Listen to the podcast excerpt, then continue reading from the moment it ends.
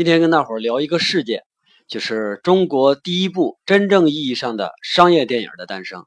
这个电影呢，就是《爱情麻辣烫》。没想到哈，呃，其实在这部电影之前吧，咱们就已经有了一些商业运作的迹象。比如说，呃，像九十年代初的时候，米家山拍的《顽主》，呃，已经开始出现了一些市场化的萌芽。但是在九十年代，我们的大环境里啊，电影还是作为一个文化宣传的工具存在。比如说，我们呃七十年代、八十年代生人啊，都会有这样的一个印象：小学生今天突然间下午不上课了，然后统一呢去电影院里边看电影，是吧？然后我们就被迫看了好多这个主旋律的电影。确实啊，电影呢是一个非常好的洗脑工具啊。这个，比如说纳粹时期的葛培尔博士啊，这个大家都熟悉啊，他就是利用电影这些大众文艺啊，对德国国民进行洗脑的。不过我还记得崔健的一句歌词啊，歌词是这么说的：“叫我爱这儿的人民，我爱这儿的土地，这跟我受过爱国教育没什么关系啊。”也就是说，如果民智打开的话啊，洗脑这东西最终还是没什么用的啊。可是话虽这么说。咱们九十年代对于我们的中国电影，确实是真的非常非常的残酷啊，很痛苦啊，很痛苦的一个年代。有的同学可能会问说，九十年代不是咱们中国电影的黄金年代吗？是吧？啊，没错啊，你这么说我也不反对，因为确实在九十年代中期，我们这个中国大陆的电影广泛的被这个国际所接受、所认可啊。呃，这个时代呢，也开启了我们和这个国际的这个这个电影界的这种交流。呃，九十年代的时候出现了一个现象，叫第五代现象啊，就是第五代导演，比如说像张艺谋啊、陈凯歌呀、田壮壮啊这一批人啊，他们确实拍出了非常非常牛的作品，然后拿到国际上去获了好多奖，然后确实受了很大很大的这个国际上的认可，但是他们在国内的这个境遇哈，跟国际上却完全相反，因为这波人啊都是五十年代出生，你像那个张艺谋是五零年的，啊，其他两位啊差不多啊都是五零年左右的啊，他们呢经历过完整的文革，然后他们的父母呢还经历过战争，这些人他们的整个成长经历里边啊充满了这个伤痛啊，所以他们都是那种苦大仇深的人。所以在他们心理上那种伤痛呢，都是非常非常急需要去表达。他们拍出来电影，自然也都是反映那些啊苦难呢，啊扭曲残酷啊，还有那些伤痕累累的我们的中国，是吧？很明显啊，这些东西在当时肯定是不能拿到明面上来说的。呃，那时候中国刚刚改革开放啊，国外呢其实是非常期待看到这个东方神秘的。古老国度是吧？非常想知道我们中国到底是什么样，所以这些电影一旦拿到像戛纳啊、像柏林啊这些电影节去参展的时候，然后马上就会受到这个国外的追捧。一方面，国外看到了我们中国的现状、中国的痛苦啊；一方面呢，也能看到我们中国的力量。所以当时田壮壮的《蓝风筝》、张艺谋的《活着》、陈凯歌的《霸王别姬》这些电影啊等等，不光这些，还有啊，就是这几个为代表吧，这些电影。他们当时到国外真是拿奖能拿到手软啊！甚至当年的《霸王别姬》那部电影啊，差一点就成了奥斯卡最佳外语片。但是非常可惜的是什么呢？就是中间出了一个误会啊！咱们给大家细讲一下，就是《霸王别姬》呢，呃，先是到了戛纳去赢了金棕榈大奖。咱们都知道这个金棕榈大奖的分量啊。然后呢，就是跑到了美国，然后拿了金球奖的最佳外语片奖。金球奖又是这个奥斯卡的前哨战啊，风向标啊等等，反正一一系列吧，就是基本上金球奖和这个奥斯卡他俩之间这个相关关系是关联啊，是很很紧密的。然后呢，这个奥斯卡的这个评委看到这个片子之后吧，就非常倾向于提名这个影片做最佳外语片啊。当然，仅仅先是提名，可是等来等去呢，都等不到这个片方来提交申请啊。结果呢，最后没办法了，时间到了就。呃，给了一个西班牙的片子，后来这个西班牙的片子呢，就呃当选了当年的最佳外语片。到了之后呢，这个陈凯歌啊遇到了其中当年的一个评委，然后跟他见面聊这个事儿啊。陈凯歌就问说：“我们当年那么牛的片子是吧，《霸王别姬》啊，又在戛纳赢，又在金球奖赢，得哪赢哪是吧？怎么你们奥斯卡都不搭理我们啊？连个提名不都不给是不是？”然后人家评委就说：“你们都没有提交申请，我们怎么给你提名啊？是不是啊？我们当时还以为你们拿了两个大奖之后，好像不在乎我们了啊？你看。”所以从这个角度上，咱们看啊，当时的中国电影确实在国际上啊受到的认可，呃很大啊。当然，另一个角度上来看啊，当时我们确实比较闭塞，我们对国际电影的这个环境还是比较无知。咱们说完在国外的这种风光，再回到国内啊，在国内确实就完全不一样了，因为国内的电影院里边上映的都是那种正大光明、金光闪闪的那种欺骗小学生的电影，然后国内的。电影院外头啊，那些地下很多电影人，你就像我刚才说这几位啊，很多电影人他是有诉求的，是吧？但是他他的诉求呢，涉及了太多当时不可以说的，所以呢，他们就只能留在地下，只能苟延残喘哈，只能是这样。你像《霸王别姬》这样的这么好的片子，如果不是当年拿到了戛纳，赢了这个金棕榈，然后又赢了这个金球奖。如果不是赢了这么一系列的荣誉之后，他是绝对进不了电影院的啊！当时咱们这个，呃，主管部门吧，觉得啊，确实为我们祖国争了光了啊！这么的，你把那个电影拿过来，我们剪吧剪吧，然后你就可以上映了啊！最后在我们影院里边上映的时候，是一个已经删减过的一个版本啊。但即使是这样啊，即使是这样，这个电影《霸王别姬》这个电影在国内还是获得了四千八百万的票房，这是一个超牛的数字。因为当时的电影票价吧，基本上也就是三块钱、四块钱。呃，那个时候我还没有自己掏钱进过电影院，所以这个呃记忆不是非常的准确啊。但是肯定不会超过四块钱。而且那个时候啊，这个荧屏的数量啊，就是电影院里边的荧屏的数量，才是今天的四十分之一啊。你想想啊，如果把那个当时的《霸王别姬》拿到我们今天来上映，那它的票房我估计轻松就会破掉十亿。在这儿呢，我就想再再提一下王导啊，就王小帅导演，他的最新作品叫《闯入者》啊，电影院里边排片量非常低，然后这个票房很不好，然后呢，这个王导呢就到处去呼吁，到处去诉苦，呃，可是即使是这样啊，也没起多大作用。我觉得最大的原因啊，还是不足够好，是吧？这个如果你换成。呃，《霸王别姬》啊，《活着》啊这样电影，你看一看，我觉得就完全不一样，是吧？呃，这就是九十年代，九十年代那时候，我们中国呃电影确实处于那么一个算是黑暗的时刻吧。因为你看，在九十年代初的时候，我们全国的总票房一年还可以达到接近三十亿，对比今天肯定是差很多，是吧？因为那个时候嘛，人均工资也就几十块钱，那时候也算是非常不错了。但是到了呃，九十年代的下半叶啊，就是九七年、九八年左右的时候啊，这个数字已经掉到了十亿以内。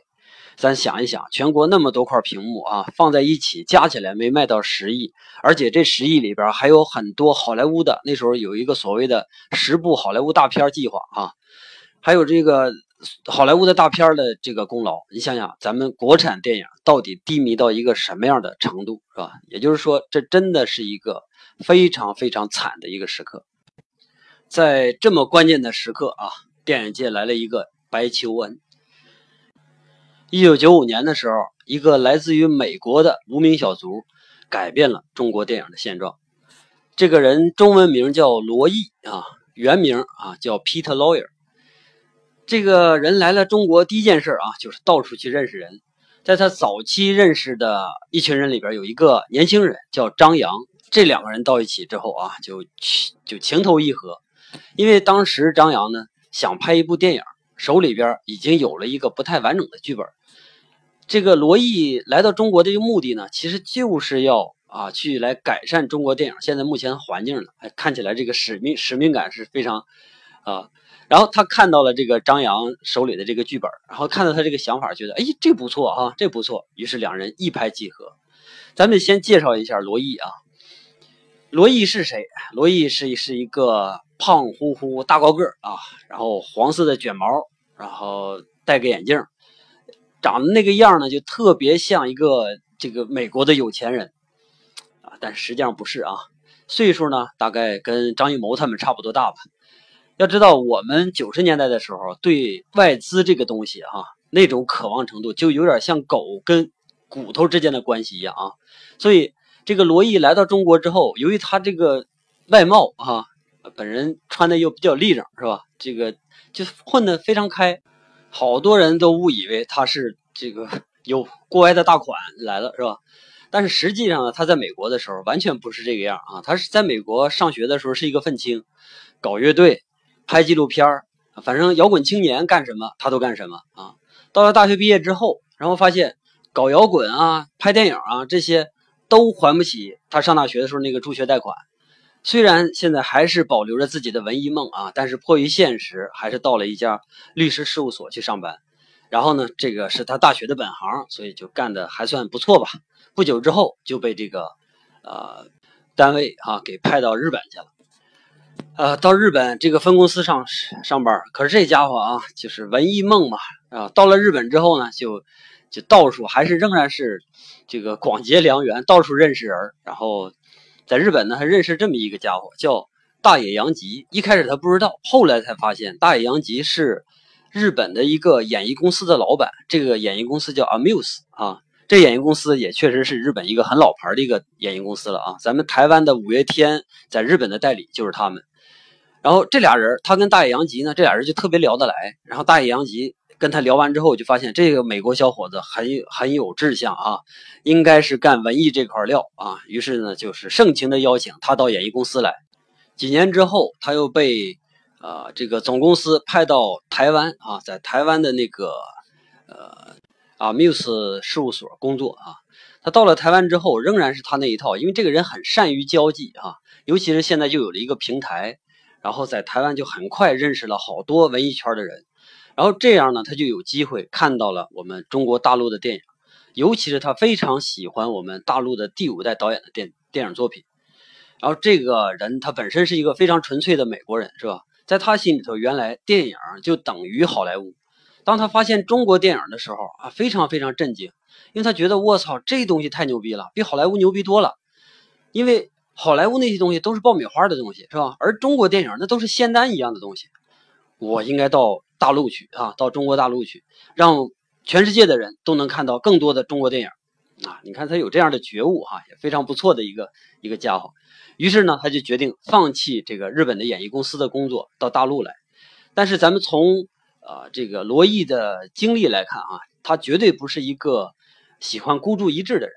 他每一次换东家的时候，基本上都是因为有下家，是吧？这一次呢也不例外，因为这一次他在台湾混文艺圈的时候，跟两个人混得比较熟。这两个人呢都姓段，其实就是这个滚石的老板啊，大名鼎鼎的段氏兄弟。要说到这个段氏兄弟的哈，我们要多说一句，因为这哥俩啊，虽然说是大老板，但是呢。呃，确实是为我们这个大陆的文艺工作做了非常突出的贡献，对电影啊，对这个摇滚乐啊，都是真的是做了非常突出的贡献。当初的魔岩三杰就是因为这几个哥们儿在呃香港红磡啊，才有了那么火热的那一场演唱会啊。呃，接着说是这个呃段氏兄弟啊，很清楚这个老罗的愿望，知道他要去大陆去做电影。然后呢，就把这个老罗叫了过来，说：“这样啊，你去年一年挣了多少钱？我现在给你这一年的工资，你拿着到大陆去开发电影。假如说你要成了，算我们入股啊；假如说你要败了，就当我们请你吃饭了啊。这个反正咱们都好哥们儿是吧？你看这老罗这个起步还是不错的哈。然后拿着一年的工资，先跑回美国啊，学了两个月中文，然后就急匆匆赶到北京。”到了北京之后，就遇到了张扬，然后遇到了爱情麻辣烫。故事是要开始了啊！可是这个接下来的故事呢，却一点儿都不简单。首先是啊，当时这个剧本呢，还仅仅就是一个纲。要是通过几段小故事来叙说、来讲述啊，爱情是怎么回事儿，这可不是那么简单啊！这个。呃，张扬当时拿了几个段子给这个谁看，给这个这个老罗讲，然后老罗觉得，哎，这个这个想法非常牛啊，但是你现在写的这几个故事啊还不够啊，还不够。这样你要把这个剧本丰富化，然后剩下的事儿我来我来去做，我来操持这个电影外围的事儿。然后接下来这两个人就分工了，是吧？剧本由张扬来负责，老罗呢来负责剧本进度。到后来的时候啊，老罗也确实在这个电影的那个署名编剧的署名里边也有老罗啊，但是他只是负责进度的，他并没有参与故事的编写。而张扬这时候呢，一下受到了鼓舞，是吧？受到老罗受到了这个美元的鼓舞，然后就是非常高兴，非常兴奋。要把这个故事要弄得特别特别好，这个时候呢，觉得自己的能力不够，就找来了他的一个好朋友啊，叫刘奋斗。这刘奋斗本人就特别擅长讲故事、编故事啊。张扬呢，把他叫过来，然后跟他说：“现在咱们这形势啊，多么多么的好。”然后就把自己现在这个憧憬哈讲了一遍。我说：“咱们现在有美国投资啊，有台湾投资，以后咱们哥们们的理想就要实现了啊。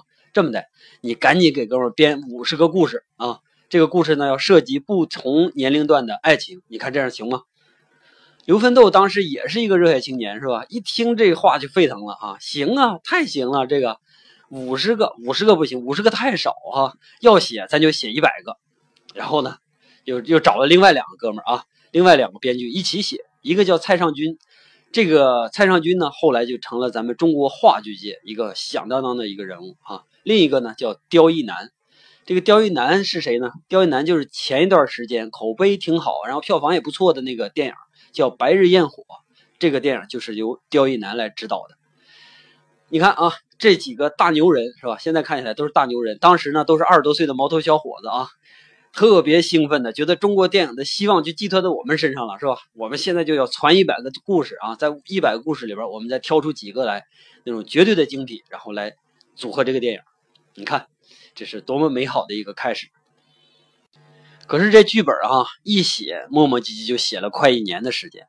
在这一年里边，罗毅除了呃一边去看他们的这个剧本进度，另一边呢，他就去忙其他的事因为他发现到中国来之后，一切都和他想象的都不一样，是吧？在中国办事都难啊。首先是中国当时还没有制片人这个职业啊，那么罗毅就是中国的第一个职业的制片人。啊，为什么我们今天说这是第一部真正意义上的商业电影，是吧？就是因为这个原因，他是第一个职业的制片人，他要负责联系投资，因为他自自身没钱，虽然他看起来像有钱的人，但实际上他没钱啊。然后他负责联系投资，然后他要负责安排整个电影的日程计划，负责定演员、导演啊，导演就是张扬了，是吧？这个定好了，负责定演员，负责协调剧本。然后还有一个额外的工作，那就得去找关系啊，因为还后期还有发行这一说。在中国呢，发行单位就那么几个啊，所以你必须得找到这几个发行单位才可以发行。当时中国有八大电影制片厂啊，包括什么上上上上海厂，然后这个上海美术，然后长春、峨眉、西安、北京啊这些啊八一是吧？可是这八个厂几乎都找遍了啊，就没有谁来搭这个茬啊，因为觉得你们这都是小打小闹的东西，没人爱搭理你啊。因为这就是当时商业电影在中国的这种境遇哈。后来实在没办法了，老罗呢就跑到台湾去，把段中谭请来，由段中谭出面，因为段中谭是这个滚石的老板嘛，是大公司的老板是吧？由段中谭出面，然后找到了西安电影制片厂，然后才算把这个事儿定下来。西安电影制片厂，然后和这个段中谭的滚石合资成立了一个叫做西安一马的电影技术公司。然后实际上这个电影公呃电影技术公司呢，就是这个老罗啊来负责执行。那么当然，这部电影的这个投资呢，也由西安厂和滚石一人一半来出。投资啊，预计三百万啊，这是虽然钱不多啊，但是拿到手里也是真高兴啊。大事终于算敲定下来了啊！接下来就是一些琐碎的事儿，琐碎的事儿可多了。先说演员吧，演员张扬的倾向呢是两个人，一个是濮存昕、吕丽萍这两个人来主演这部电影哈，演其中两个主要角色，因为他认为濮存昕和吕丽萍这两个人的这个艺术功底还是没有问题的啊，他非常信任这两两位演员，然后。罗毅呢，其实也非常想让这两个演员来演啊，一个是濮存昕，一个是吕丽萍，因为他非常认可这两个人的市场号召力啊。你看，一个是从商人的角度上去考虑，一个是从艺术的角度上考去考虑，是吧？两个人虽然考虑的方式不一样，但是结果是一样的。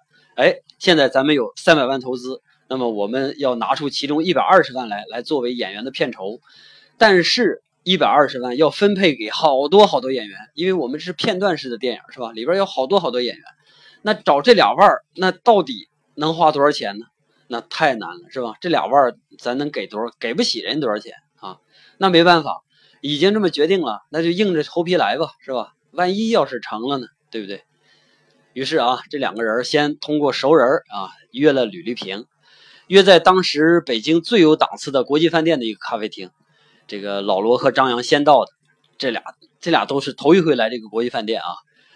打开这个这个菜单一看，我操，这都吓傻了，太贵了这也哈，这哪喝得起呀？要不这么的哈，咱们快点谈，就喝一杯，喝完就赶紧撤，你看怎么样？俩人点头同意啊。然后紧接着吕丽萍到了。然后吕丽萍一到，这俩人就是二话没说就开始啊，就就是赶紧讲啊。这个张扬就是讲这个电影剧本到底有多么多么牛啊，我们现在这个想法有多么多么好。然后这个老罗呢就吹牛说，我带来了多么先进的好莱坞先进经验。这俩人就不停嘴的在那聊。然后吕丽萍呢就一直看着他们俩在那笑，他觉得这俩人特别可爱，是吧？然后等这俩人讲完了，吕丽萍问：“那你们准备给我多少钱片酬啊？”啊，讲到核心问题了，是吧？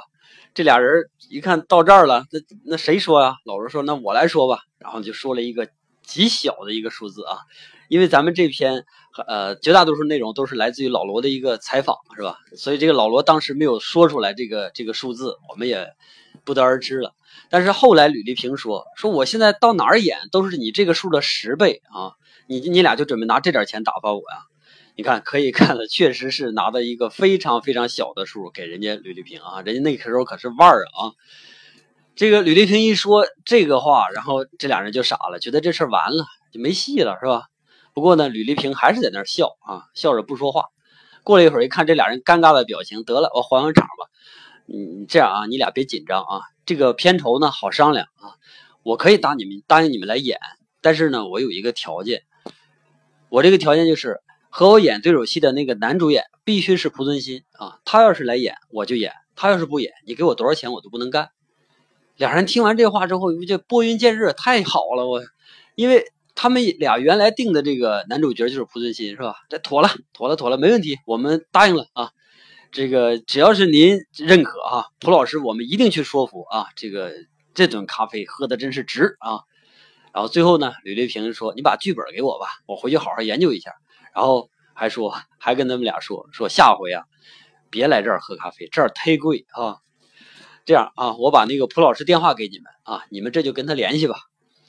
你看啊，有有很多时候，我们这个事儿一旦开始之后啊，会会比我们想象中的美好，是不是？然后等这哥俩去找濮存昕的时候，然后跟濮存昕电话里说，说这个吕老师说啊，只要您来演，他就演啊，他他也是非常信任我们这部戏。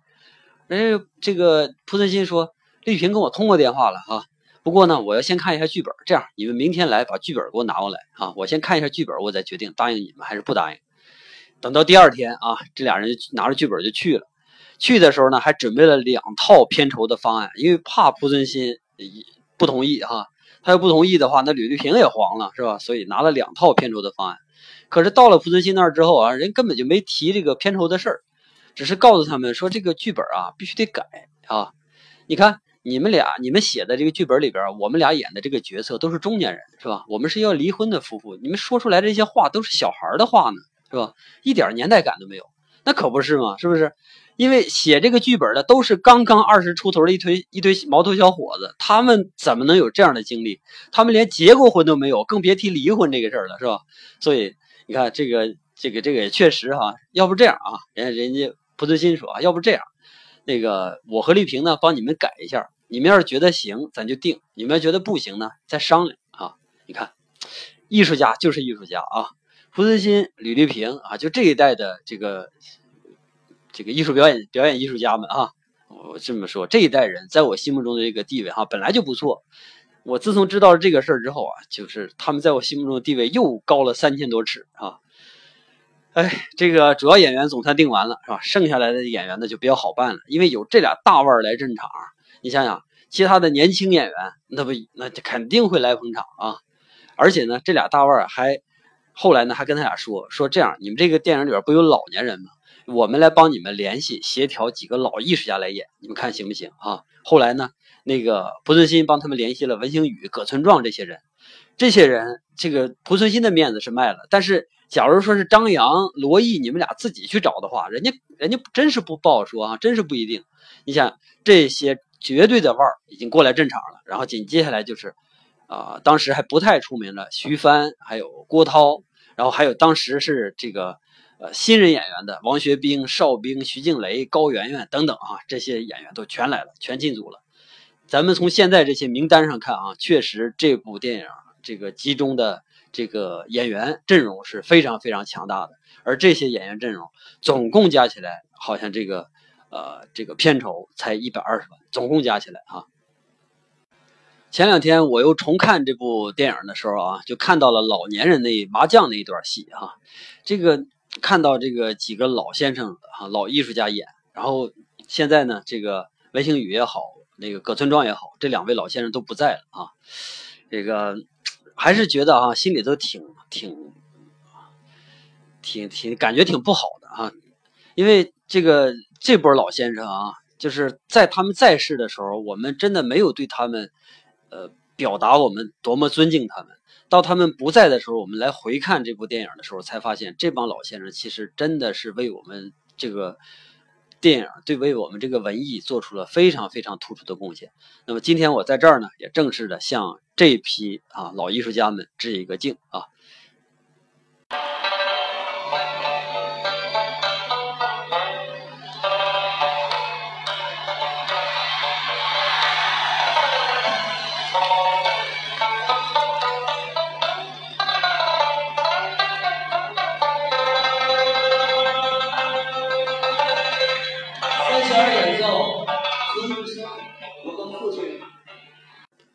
就在一切看起来都很顺利的时候啊，麻烦事来了。因为这时候剧本还没有完全敲定，可是西安厂呢过来催了，一个三百万投资的小电影啊，可是你这剧本都快一年了还没完事，你们到底这台湾人是不是不讲信用，拿着钱跑了是不是？啊，这边呢，这个老罗和张扬就去赶紧去应付啊，单独又跑了一趟这个西安，然后呢，呃，喝了不少酒。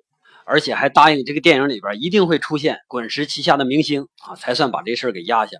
后来确实啊，滚石旗下的周华健、赵传、李宗盛啊，都来这个电影里边客串了啊。而且那个周华健在里边演的，我还觉得真的不错啊，真的不错，就那一个小小角色啊。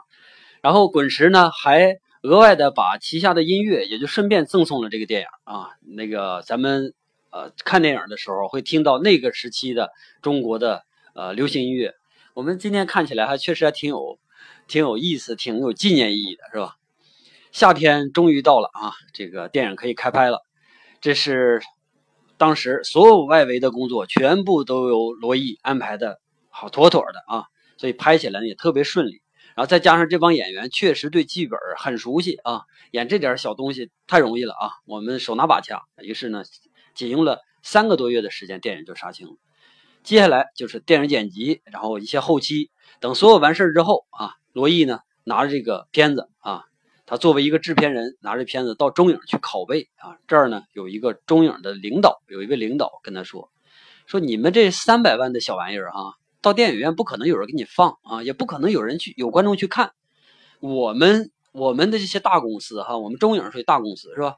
我们就是大馆子啊，我们卖的都是龙虾鲍鱼，观众们喜欢吃这个。”你们这属于包子啊！你是外国人，你你懂什么是包子吗？啊，你看，当时这种嘲讽啊，真是太赤裸了，是吧？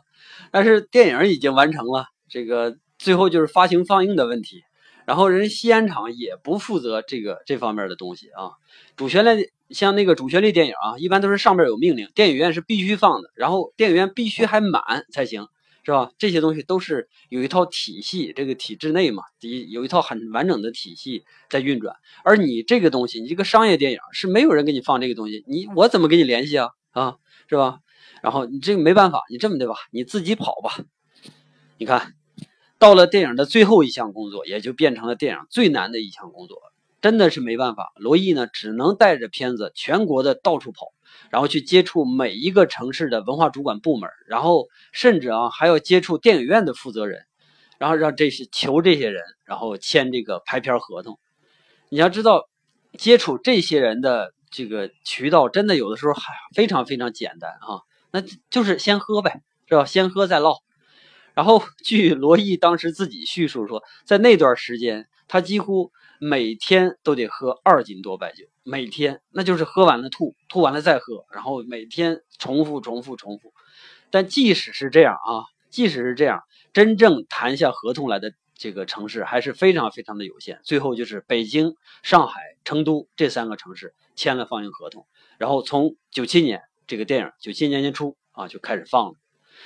这一放啊，《爱情麻辣烫》就火了十二个整整十二个月，一直到九七年的年底。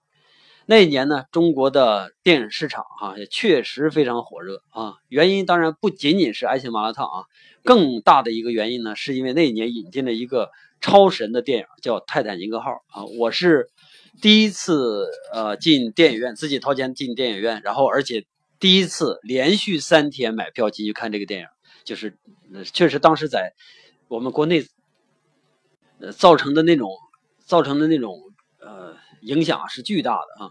但是，即使是有这样的大对手啊，罗毅啊、张扬也好，仍然是能特别骄傲的去说，泰坦尼克号能排第一，我们就铁排第二啊，就能到这种啊，其实真的是很骄傲啊，能铁排第二的这个真的是很骄傲。在那一年啊，这个三百万的投资的小电影赢了三千万的票房啊。而且呢，还赢得了体制的信任，这个很重要。因为从那一年开始，我们的这个就逐渐的开放了，就是让外资对我们的文化产业的这种参与啊。当然是这个事儿真正的春天呢，是要等到新千年之后啊。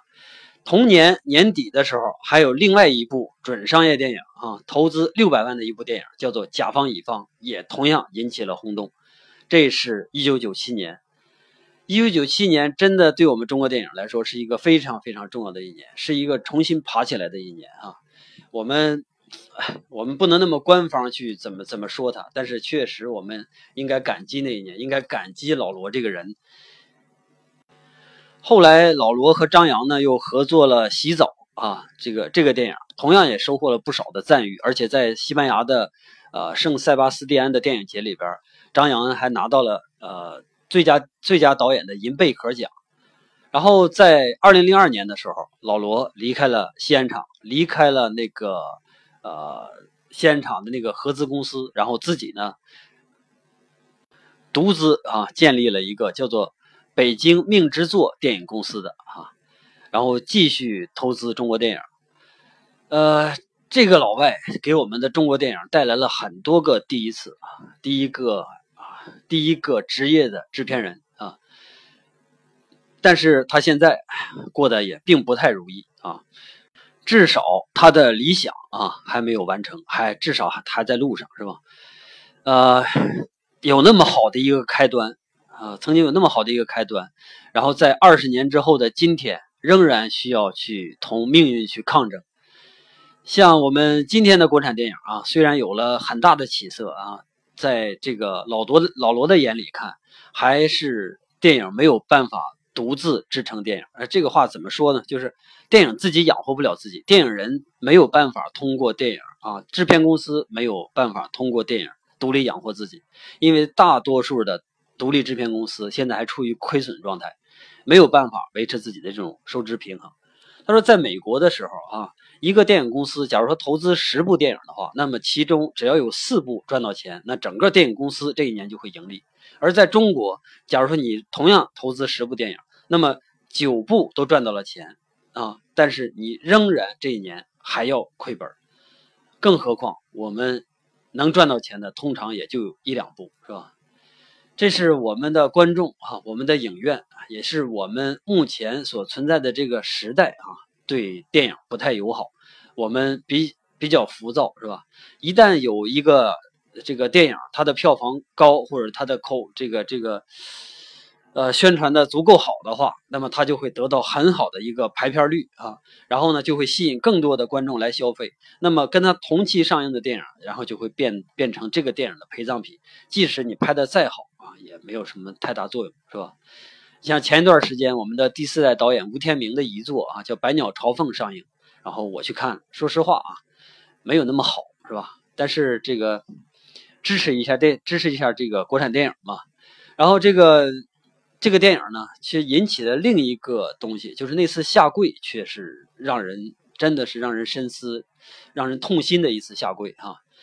这个这次下跪和老罗的这些感慨，我觉得应该是一样的，因为从这种角度上来看，我们的这个观众还需要培养，我们的院线也需要成长啊，我们还有很多工作要去做。幸好啊，咱们现在还年轻。中国电影真正起步也就二十年的时间，是吧？真正的中国独立电影或者说中国的商业电影起步才二十年的时间。然后这二十年，我们以后还有广阔的空间，以后一定会好啊。